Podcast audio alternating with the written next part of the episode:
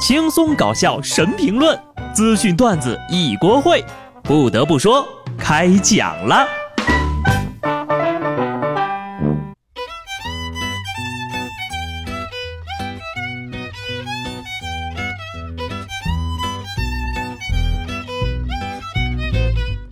Hello，听众朋友们，大家好，这里是有趣的。不得不说，我是机智的小布。临近毕业的朋友们呢，又要开始找工作了。前两天有个听众问我啊，就是有没有不用跟人交流的工作？毕竟大多数时候呢，消耗能量的都不是工作，而是工作当中遇到的人。我想了想啊，还真有。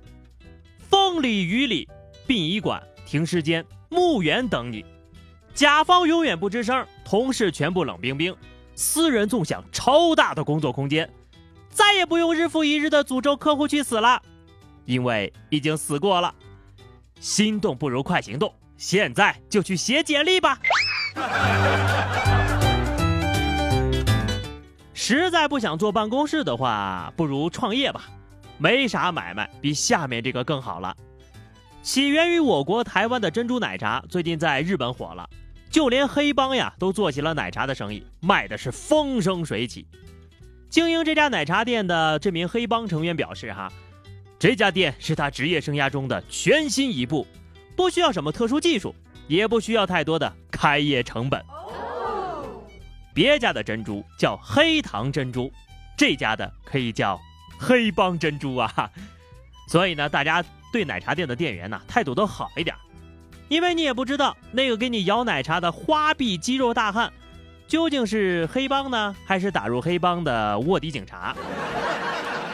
从前我没得选，现在我想选半糖加奶去冰大份珍珠加布丁超厚奶盖。哎，这剧本不对呀！你们是黑帮吗？看看你的大花胳膊，这么做良心不会痛吗？你们对得起黑帮这个名头吗？不得不说呢，浪子回头赚正经钱是值得鼓励的。工作不好找呀，当骗子也得考证了。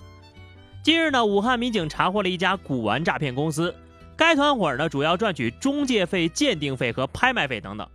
公司每年呢还要对员工进行中国历史以及与客户沟通等十多次考试，考试合格的员工才能继续在岗位上定级，直接影响工资啊。你们这个公司是不是那种就是随便捡一个破罐子都给你说成是高级古董的那种？听到了吧？不努力学历史，你连骗子都干不了呀！就照这么考核下去，就算被下岗了，还能转行当个历史老师啊？当然了，老师也不是那么好干的。首先你得心态好，心态不好呀，分分钟得入院吸氧。山东临沂一名五年级的小学生作文呢，吐槽单身的老师，特点是脾气好，缺点是不会谈恋爱，二十九岁了还没有女朋友，我们都担心呐，他这辈子没有女朋友了。作文最后呢，还要求老师给个高分老师表示：“哎呀，这届学生真是太爱操心了，只能给你们加作业了。”被七大姑八大姨催婚也就算了，怎么孩子们也来了呀？我看你们真的是作业太少了哈。但是凭借我过来人的身份，我有理由认定，这位小学生肯定是有女朋友了。话又说回来，单身的人到底做错了什么呢？怎么活得这么艰苦呢？前两个月，杭州的小邓通过交友软件认识了一位女网友，俩人是越聊越投机。后来呢？对方不断的以点外卖、交罚款、购买生活用品等理由向小邓要钱。刚开始钱也不多，后来对方呀就说自己的妈妈出车祸要用钱，成百上千的要了。这小邓就起了疑心了，报了警。民警调查后发现，小邓的女朋友其实是一对双胞胎兄弟，像极了爱情啊！虽然屏幕的对面不知道是男是女，网上交友需要谨慎呐。网恋被骗迎难而上的见多了，这种买一赠一的还是头一回见。这就是真正的难上加难，double。这是什么样甜美的绝世爱情？电视剧呀都不敢这么演呐。只怪你入戏太深，结局却是一个人。前两天呢，浙江温岭的一位老哥因为看电视剧《破冰行动》入戏太深了，满脑子里都是打打杀杀的画面。酒后呀，这个脑中还是回忆着这些血腥画面啊，就拨打电话说自己杀了人了，打了幺幺零。据温岭公安消息，该男子被处以行政拘留七天、罚款两百的处罚。嗯，这个看电视剧把自己看进拘留所的，这个应该还是第一个啊。得亏你看的不是《古惑仔》呀，要不然你都觉得自己是铜锣湾的扛把子了。你能主动自首，东叔很高兴；但是你扰乱治安，东叔不喜欢。看剧就老老实实看剧，别没事找事儿。喜欢看就多看几遍。在电影院刷同一部电影上百遍是什么感觉？美国佛罗里达的一位漫威迷弟就很有发言权了。他目前呢，已经在影院观看了一百二十五遍《复仇者联盟四》了。每次看完呢，他都会在这个社交软件上打个卡发认证照片。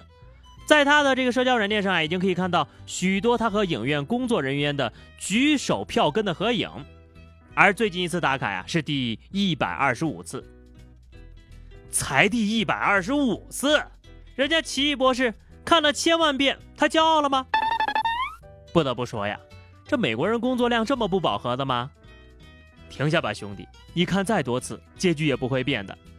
铁人死了就是死了，美队老了就是老了，锤哥肥了就是肥了，寡姐消失了就是消失了。这个时代结束了就是结束了。最后一条消息啊，据中国地震台网消息，五号晚上二十二点五十五分。四川宜宾市长宁县发生了六点零级左右的地震，震源深度十六千米。